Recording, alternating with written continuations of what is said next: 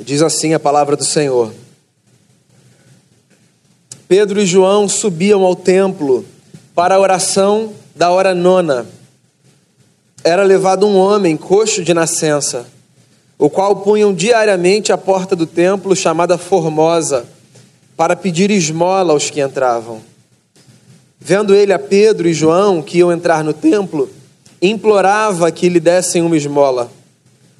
E Pedro, fitando juntamente com João, disse: Olha para nós. Ele os olhava atentamente, esperando receber alguma coisa. Pedro, porém, lhe disse: Não possuo nem prata nem ouro, mas o que tenho, isso eu te dou. Em nome de Jesus Cristo, o Nazareno, anda. E tomando-o pela mão direita, o levantou, e imediatamente os seus pés e tornozelos se firmaram de um salto se pôs em pé, passou a andar e entrou com eles no templo, saltando e louvando a Deus. Viu todo o povo andar e a louvar a Deus e reconheceram ser ele o mesmo que esmolava, assentado à porta formosa do templo. E se encheram de admiração e assombro por isso que lhe acontecera. Palavra do Senhor. Essa é uma história que talvez você conheça. A história de um homem feio na porta formosa. Antes de mais nada, eu não chamo esse homem de um homem feio por causa de algum fator estético, a gente desconhece qualquer informação sobre a fisionomia do rapaz. Acontece que existem algumas pessoas que, por causa da sua condição física, do status social, do lugar onde moram, ou por qualquer outra razão, são tidas como pessoas feias, pessoas que tornam cenários dantescos, desprezíveis, gente de quem a gente vira o rosto, por achar, por alguma razão, que não devia existir. Esse homem é um homem feio, junto a uma porta formosa, porque ele é um homem que vive à margem. E as pessoas que vivem à margem são estigmatizadas socialmente como pessoas feias. Que beleza há em alguém que não tem nada para oferecer, que não tem dinheiro, que não tem status. Gente para quem a gente não olha com a mesma doçura e com a mesma leveza. Esse homem era um homem dessa gente, coxo de nascença, que todos os dias era levado por alguns homens a uma porta do templo chamada Porta formosa. A Bíblia é feita da história de homens que nós conhecemos, é feita também da história de homens que aparecem sem que os seus nomes nos sejam apresentados, mas ela também é feita indiretamente a partir da generosidade de pessoas cuja face nós nunca vimos, cujo nome nunca soubemos, mas que aparecem nos detalhes das histórias. Pensa comigo. Algumas pessoas todos os dias iam à porta do templo deixar ali um homem coxo de nascença para que ele pedisse esmolas. Pois é, gente que arrumava espaço na sua agenda para ajudar um amigo. Gente que acreditava que era parte da sua missão facilitar a história de gente que a vida tinha se encarregado de transformar a jornada numa jornada muito dura.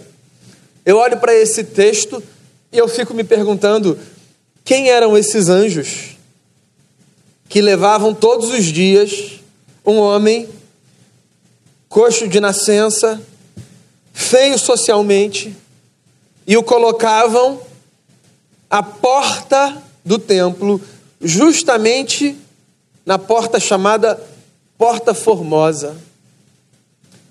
A vida desse camarada se resumia a pedir favor aos outros.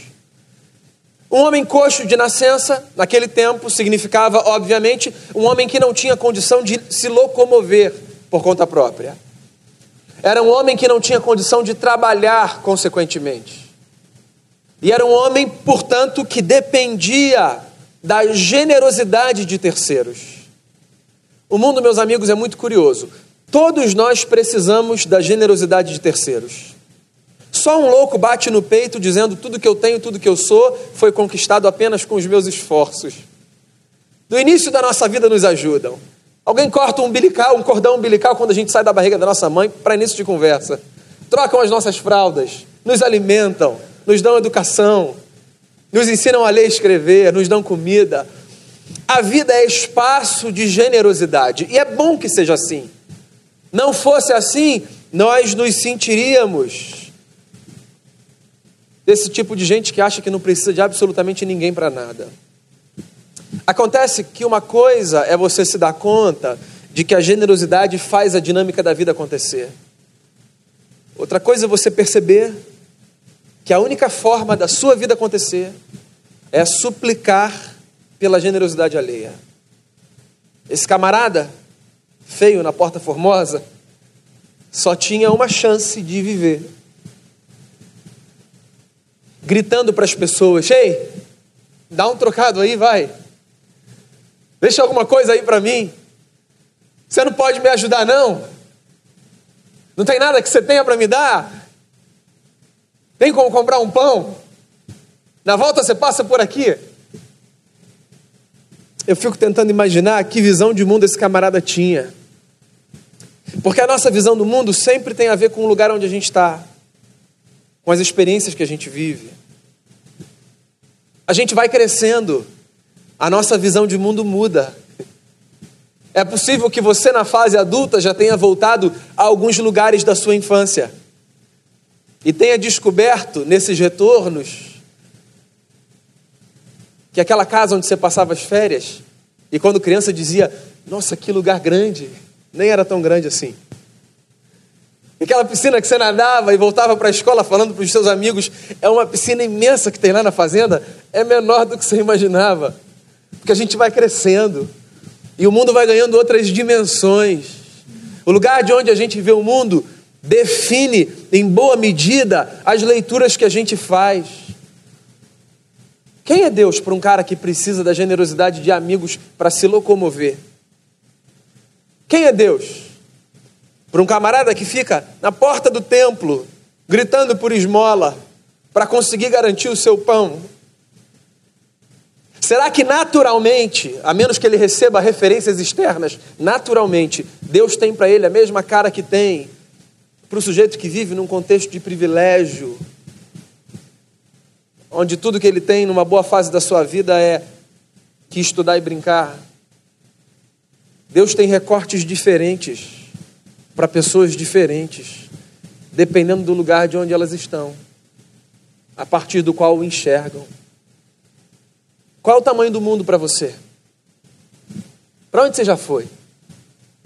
Quais viagens você já fez? Que culturas você conheceu? Com que gente você já conversou? Que pratos você já experimentou? Cada experiência que a gente tem de viajar para perto ou para longe traz para a gente essa sensação de que o mundo é maior, né? Porque cada lugar que a gente conhece, cada pessoa com quem a gente conversa, traz para a gente algumas informações e algumas experiências e alguns ingredientes que tornam o nosso mundo maior.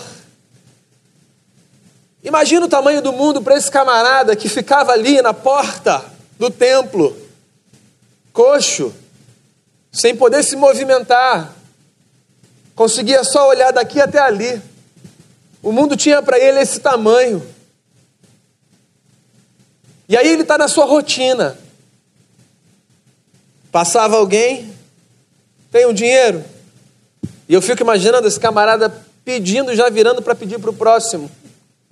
Porque era o que ele tinha para fazer. E provavelmente o não era o que ele estava acostumado a receber. E já era o meio da tarde, três horas da tarde, quando no templo acontecia uma reunião de oração. E dois amigos de Jesus, dois dos grandes amigos de Jesus, Pedro e o João, se dirigiram para o templo pela porta formosa. E eles ouviram desse homem o que provavelmente todas as pessoas que passavam por ali ouviam. Se tem alguma coisa para gente, ou vocês têm alguma coisa para mim, perdão. Pedro e João param e respondem a ele o seguinte: Nós não temos ouro ou prata para dar para você. Nós não temos ouro ou prata para dar para você. Esse é o momento limítrofe entre a frustração de não receber o que você queria e a descoberta de que existem coisas que são mais importantes do que aquelas coisas que nós julgávamos serem as mais importantes da vida. É frustrante, né? Quando a gente quer um negócio e alguém diz: tem, mas está em falta? Sabe? Você entrou na loja, roupa que você queria. Tem? Tem, mas está em falta. Não, não, tá, não tem, mas está em falta. Não tem, querido. Me frustra, não. Só fala logo que não tem. Você está ali, à beira da realização do desejo, e alguém te dá a notícia de que aquilo que você almejava não está disponível para você naquele momento. Quando a gente está nesse limiar da frustração e da descoberta de que existem coisas que são maiores do que aquelas que a gente desejava, existem duas coisas que a gente pode fazer. Ou a gente pode se fechar para o novo e deixar de experimentar o que é maior e voltar frustrado, dizendo: se você não tem o que eu quero, então passa, eu só quero o que eu quero, nada mais me serve. Ou a gente tem a possibilidade de descobrir que existem coisas que são maiores do que aquelas que a gente desejava. E por mais legítimas que fossem, existem outras que são mais importantes porque balizadoras de todas as nossas experiências. Às vezes Deus dá uns nãos para a gente que são extremamente pedagógicos, não são?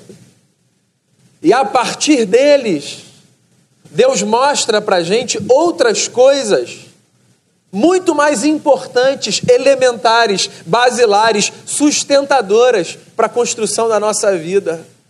Nós seríamos insuportáveis se tivéssemos todo ouro e prata pedidos a Deus, atendidos no tempo e na medida que gostaríamos que fossem atendidos.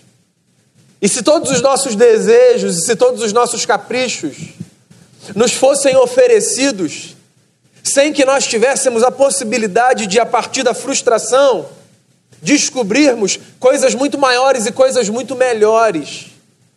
Os psicólogos de plantão podem me ajudar. A frustração é elemento constituinte do caráter e da personalidade de um indivíduo. Desde a, desde a infância, nós precisamos de experiências que nos deem a sensação e que nos façam confirmar que nós não somos o centro do mundo, os donos da razão, e que os nossos desejos não estão on demand diante de nós, como estão hoje os programas que nós assistimos. A vida é mais complexa do que o catálogo do Netflix. Nem sempre a gente vai assistir e ter tudo que a gente quer na hora que a gente deseja. E que bom que é assim. Porque só assim a gente cresce. E aí está o cara dizendo: Você tem um dinheiro? E aí dois param e dizem para ele assim: Ouro e prata a gente não tem. Só que a gente tem um negócio. A gente tem a graça de Jesus para partilhar.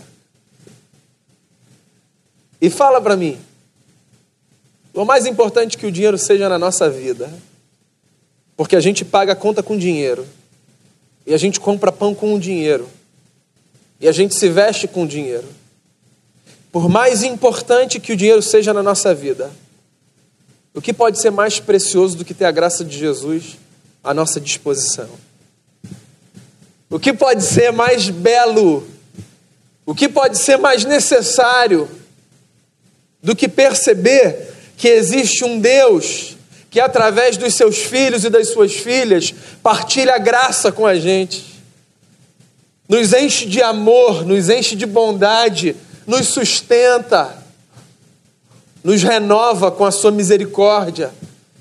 Lembra do profeta Jeremias nas suas lamentações? Num mar de desesperança, vivendo numa cidade como Jerusalém, que no seu tempo tinha as suas ruas como mar de sangue. Ele canta uma oração e ele diz: As misericórdias do Senhor são a causa de nós estarmos aqui. Elas não têm fim, elas se renovam todas as manhãs. Misericórdia. Você sabe que no hebraico essa palavra é a mesma palavra cuja raiz designa ventre. Os judeus chamavam a misericórdia de o ventre de Deus, que faz nascer todos os dias uma nova possibilidade. Todos os dias, antes do sol nos despertar, existe a possibilidade de vivermos uma nova história, porque há uma disposição de Deus para que a nossa vida seja viável, bendita, bem vivida. A gente precisa de ouro e de prata. Mas Jesus tem coisa muito mais preciosa para a gente. E esses dois amigos de Jesus, que dedicaram a sua vida três anos ao Mestre de Nazaré, sabiam disso. Pedro não era um cara perfeito. João também não era. Pedro era impulsivo. Fazia às vezes coisas sem pensar batia no peito e falava para Jesus coisas que ele não estava condição de cumprir. João, João era um camarada bacana. Mas no fundo adorava dizer que era o melhor amigo de Jesus. O discípulo a quem o Senhor amava. Nenhum deles era perfeito, ninguém é. Mas quem caminha com Jesus, mesmo no meio da sua imperfeição, vive o suficiente para descobrir que existe da parte de Deus um negócio chamado graça que a gente pode partilhar, uma palavra de vida, uma oração que a gente faz, um abraço que a gente dá, um carinho que a gente dá em nome de Jesus. Tudo isso é graça. Tudo isso é graça. E Pedro e João estão ali, diante da porta formosa, frustrando o desejo de um homem mas dando a ele a possibilidade de perceber que ele precisava de muito mais coisa do que de dinheiro. Dinheiro não. Mas recebe uma oração aí, vai. Em nome de Jesus, o Nazareno, fica de pé e anda. Meu amigo, se isso não é oração, eu não sei mais o que é. Porque você olhar para um coxo de nascença, e você dizer assim: eu não tenho grana para te dar, mas eu tenho uma oração que eu tenho certeza que vai te abençoar. Em nome de Jesus, o Nazareno, levanta e anda. Eu fico imaginando o povo que estava passando, parando, pegando o celular e falando: Isso aqui tem que ir para o Instagram. No bem ou no mal, vai dar umas curtidas. Se for bacana, vai viralizar. Se não der certo, vai viralizar. Que intrepidez, que ousadia. Que coragem!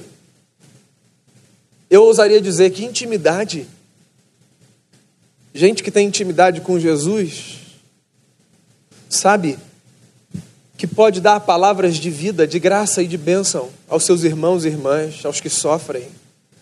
Não porque controlam a agenda do eterno, mas porque se percebem instrumento da graça. É gente que sabe que está aqui para cumprir uma missão, para tornar a vida do próximo mais bela mais cheia de sentido, mais livre pelo poder do Evangelho, para devolver dignidade, para restaurar sonho, para aproximar corações da verdade do Evangelho. O texto fala que esse camarada, coxo de nascença, diante dessa oração, foi tomado pela mão direita, foi levantado e imediatamente os seus pés e os seus tornozelos se firmaram. E esse cara deu um salto. E ele se colocou de pé. E ele começou a pular e a dançar. Volta aí para quando você tinha filho, criança, bebê. Que ele estava aprendendo a andar. Não é um negócio instantâneo, né? É a contemplação do ministério de anjos que cuidam só de criança. Porque ele vai para um lado, ele vai para o outro, vai bater na quina e aí um anjo aparece, certeza. E, e, e ele não se machuca, não é isso? E ele dá alguns passos e ele cai. E ele vai para frente, ele vai para trás. Porque é um processo de fortalecimento, de aprendizado, de confiança. Porque tem aquele momento que ele já até aprendeu, mas ele está com medo, né? Ele quer segurar a mão. E você fala: pode vir, papai está aqui. E ele está titubeando. Eu estou falando ele porque os meus dois são meninos, tá? Bota ela aí também. E o camarada, que era coxo de nascença e que se locomovia a partir da generosidade de gente que o carregava, ele dá um salto, porque os seus pés e os seus tornozelos se firmam, e ele começa a andar, e ele começa a pular, e ele começa a dançar, e ele louva a Deus dentro do templo. E a história é essa. E essa história é a nossa história. Porque essa história não é a história de um homem que foi curado. Essa história é a história de um homem que teve o seu mundo ampliado. Porque se até aquele momento o mundo daquele homem ia daqui até ali, agora, por causa do poder do Evangelho, o mundo desse homem tinha ganhado outra dimensão. Você entende? Jesus é o mesmo. Ele pode inclusive curar nessa medida e nessa proporção. Nem sempre o faz. Mistério de Deus. Algumas das nossas orações por cura física são atendidas de uma maneira espetacular, né? a ponto da gente dedicar a nossa vida a testemunhar esse negócio. Outras orações por cura física não são atendidas da forma como a gente deseja. E eu confesso a vocês, irmãos e irmãs, diante desse mistério, eu me calo. Ainda que com toda a liberdade de filho, eu tenha a graça de pedir a Deus para que Ele faça o que eu acredito ser o melhor. No caso, a cura, a restauração da saúde. Mas a agenda do eterno, ela não para na minha mão. De tal forma que eu sempre tenho diante de mim a constatação de que o Deus que é o mesmo, ora me atende do jeito que eu desejo, ora não. Mas tem um negócio que o Evangelho sempre faz: amplia o nosso mundo. Porque nem toda cura na vida tem a ver com o restabelecimento da saúde do jeito que um dia a gente experimentou. Às vezes, cura tem a ver com a possibilidade da gente viver todos os dias que Deus nos dá tendo no coração a paz e a certeza de que o Cristo que amplia o nosso mundo sempre está do nosso lado. E sempre vai colocar amigos do nosso lado, que nos levem de um lado para o outro. E sempre vai colocar na nossa frente gente que para, na porta formosa, para dizer o que a gente mais precisa ouvir. Grana? Tem coisa mais importante a graça. Em nome de Jesus, receba. O Evangelho está diante de nós. A notícia de um Deus que toma forma, que obedece, que vai à cruz e que vence a morte ao terceiro dia. A graça custou a vida do filho. Mas a gente, ela é graça. Guarda o seu dinheiro. Guarda o seu status. Guarda a sua história. O Evangelho é a boa notícia de que Deus nos oferece graça. Porque tem coisa muito mais importante do que aquilo que o dinheiro pode comprar. E mesmo os nossos desejos legítimos e profundos de transformação de circunstâncias na vida, no decorrer da história, a gente descobre que, por mais legítimos que eles sejam, simplesmente sabermos que Jesus está conosco é suficiente e nos basta. Essa é a boa notícia de Deus para você nessa noite. O Evangelho de Jesus amplia o nosso mundo. Deus está com você, quer diretamente, quer através da vida dos seus irmãos e das suas irmãs. A mesa está posta como um memorial, como uma experiência espiritual da graça de um Cristo sobre quem falamos e a quem nós adoramos, porque vivo Ele está e aqui entre nós permanece. Feche seus olhos, abra o seu coração e prepare-se para a mesa do Senhor. Queria chamar aqui à frente meus irmãos presbíteros, os diáconos que nos auxiliarão, pastores. E eu quero encorajar você a orar pelo que você desejar orar.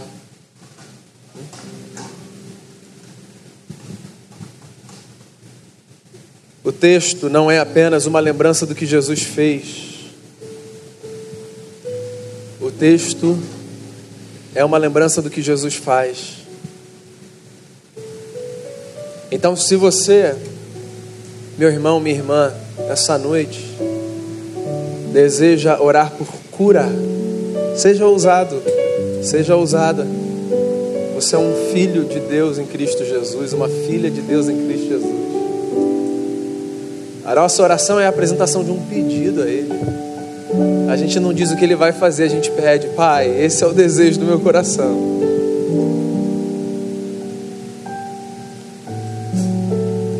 Em Cristo Jesus, Deus fez novas todas as coisas.